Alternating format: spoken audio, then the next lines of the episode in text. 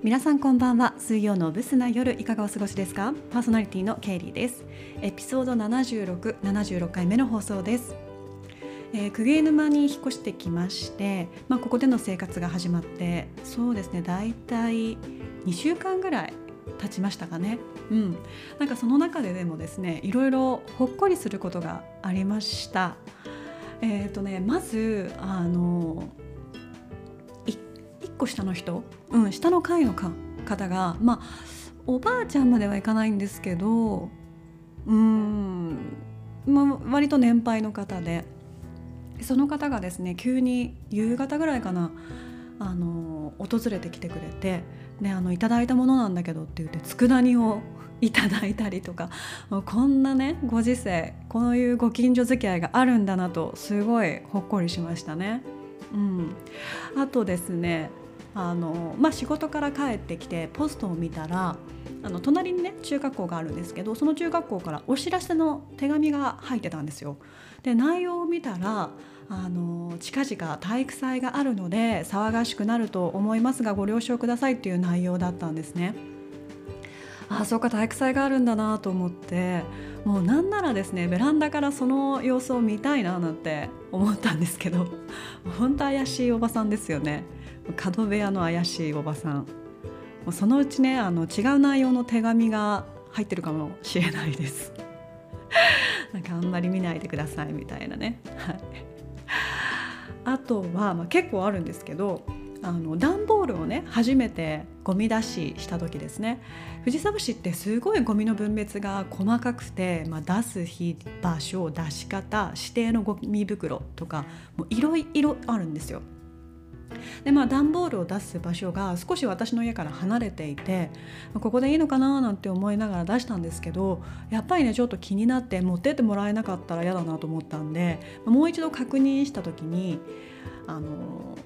家の前でねあの娘さんを送り出したお母さんがいらっしゃったんでその方にちょっと聞いてみたんですよ最近引っ越してきたんですけど段ボールの捨てる場所ってここで合ってますかっていうふうに聞いたらもうその方がすごい親切な方でまずあの指定の場所まで一緒に行ってくれてでさらに段ボールを運ぶのをね移動するのを手伝ってくれたんですよ。でその日しかも雨が降っていて、まあ、ちょっとパラパラっとした感じであったんですけどもうなんて最高な街なんだなと 思いましたね。うん私もなんかもういろいろあのここにいる方たち住んでる方たちには親切にしたいななんて思いましたけども、うん、あとはね、まあ、ほっこりじゃないんですけどこの町ね本当にいい意味ですごい静かなんですよ。で、まあ、お店も少ないですしもうほとんどが家なのでなんで夜はね明かりもそんなにないんです。でこの間久々にね走ろうと思って、まあ、夜7時半くらいそんな遅くないですよね。くらいに走りに行ったんですけどまず静かすぎるっていうのと暗い。うん、ね、途中で怖くなって引き返してきました。まあ立地的にそんな怖いとこじゃないんですけど、まあ、何があるかわからないんでね、うん、帰ってきて、まあ、ただね、まあ、その静けさのおかげで夜眠りにつくのは早いですもうぐっすり眠れてますおかげさまであの前の家がね木造でね上の人のいびきに悩まされたことがあって、うん、こんなにも違うんだなっていうのを実感してます。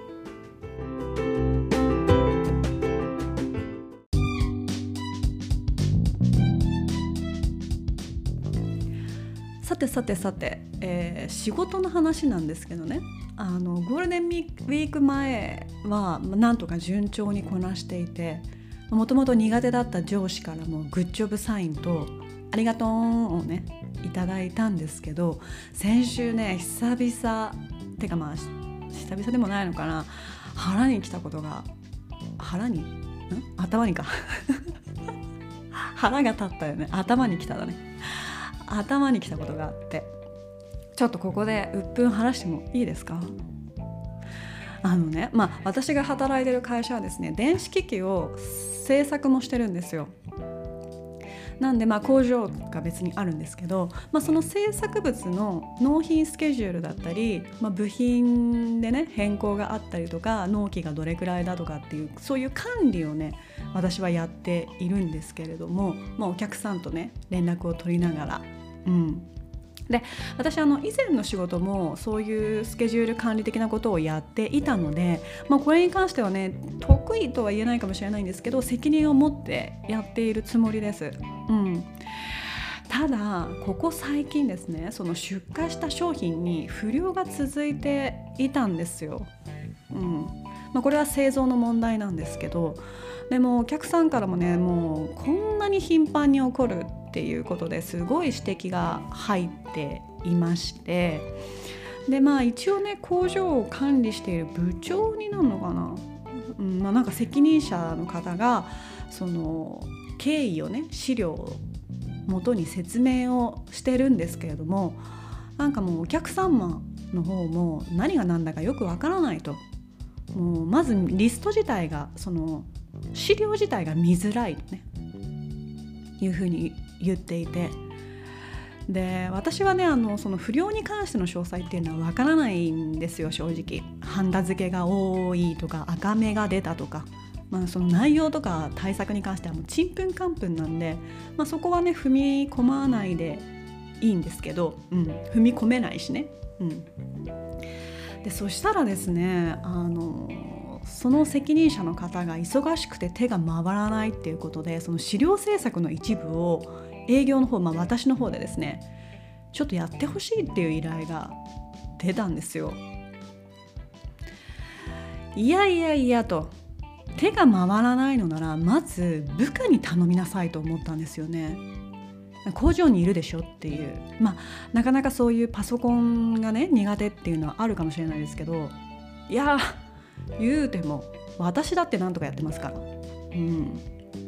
でそもそもですねその不良を出しておいてそれを客先へ説明する資料が分かりづらいって先方から指摘を受けるってなんて恥ずかしいことなんだろうって思ったんですよね。うん、まあミスを起こしてしまうのはしょうがないんですけれども通常なら不良を出したんだったらその理由を述べて対策をまとめどうにか先方の人に理解してもらうっていうね誠意を見せなきゃいけないわけですよそのリストをね。で私がそのリストをまあちょっとこう手伝っていたんですけどもう見るにね私が見ても分かりづらいこれどうなってんのっていうような資料でその誠意が全然感じられなかったんですね。でそんな資料に対してこの全然関係のない私が手伝わなきゃいけない。で私ちょっと結構他に仕事が溜まっていたので、うんまあ、上司から言われたことなんでやりましたけどなんでもうなんか腹立たしくなってきてしまってでなかなかちょっとこう追いつかなかったんですけどいやいやこんなことで残業するのはちょっと意味がわからないと思ったんでまあ、とりあえずねあの適当にパパッと作って、うん、もう間違っててもいいやと思いながらもう投げましたけどいやこれは私の仕事じゃないと思いながら。まあ、もしかしたらちょっと違う意見もあるかもしれないですけどいやそこは営業担当としてその窓口だからねそういうこともってなるのかもしれないんですけどうーん何でしょうねその上の方工場の責任者の方が誠意を持ってそういうのをやってるのが見れたらなんかこう手伝ってもいいかなって思うんですけど全くそれが見れないからなんでそんな人の手伝いをせなあかんのじゃみたいな感じになってね久々なんかも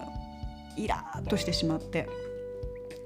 でまあね仲のいいあの女性の社員さんがいるのでその人にねこうでこうでこういうちょっと私納得がいかないんですけどみたいな話をしたら「いやそうよそうよ」っていう話で。もうそうやって営業に全部回ってくるからうちの工場メンバーっていうのはもう成長がないっていう。もう2人でねもうポンコツポンコツって言ってました。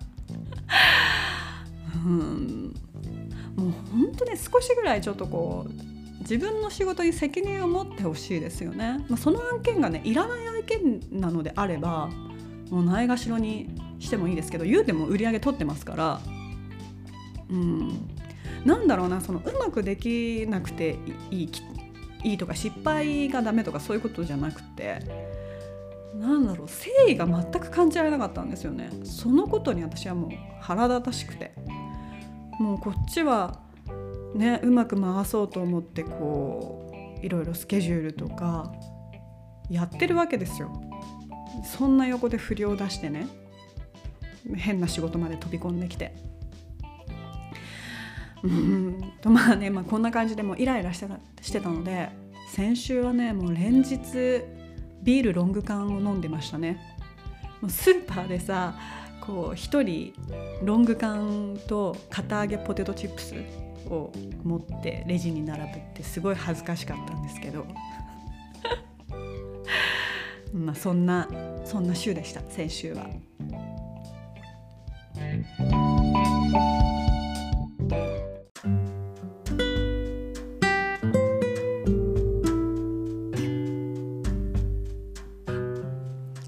はいということでごめんなさいね。なんかこうモヤモヤしたことをここの場で話させていただいたんですけど。いやでも多分ね結構皆さんあの前も言ったかもしれないけど働いてる人多いと思うのでリスナーの方でね。だからいろいろ溜まってると思うんですよ。で人のさこういう愚痴とか聞くと結構自分の愚痴はマシマシだなとか思ったりとかあ自分だけじゃないんだなって思うんで。まあこういうこともね働いてる者同士こうシェアできたらななんて思ってます。まああと今週もね残り頑張りましょう。うん。えー、それではそろそろ終わりにしようかな。今週もご清聴いただきありがとうございました。良い夜をお過ごしください。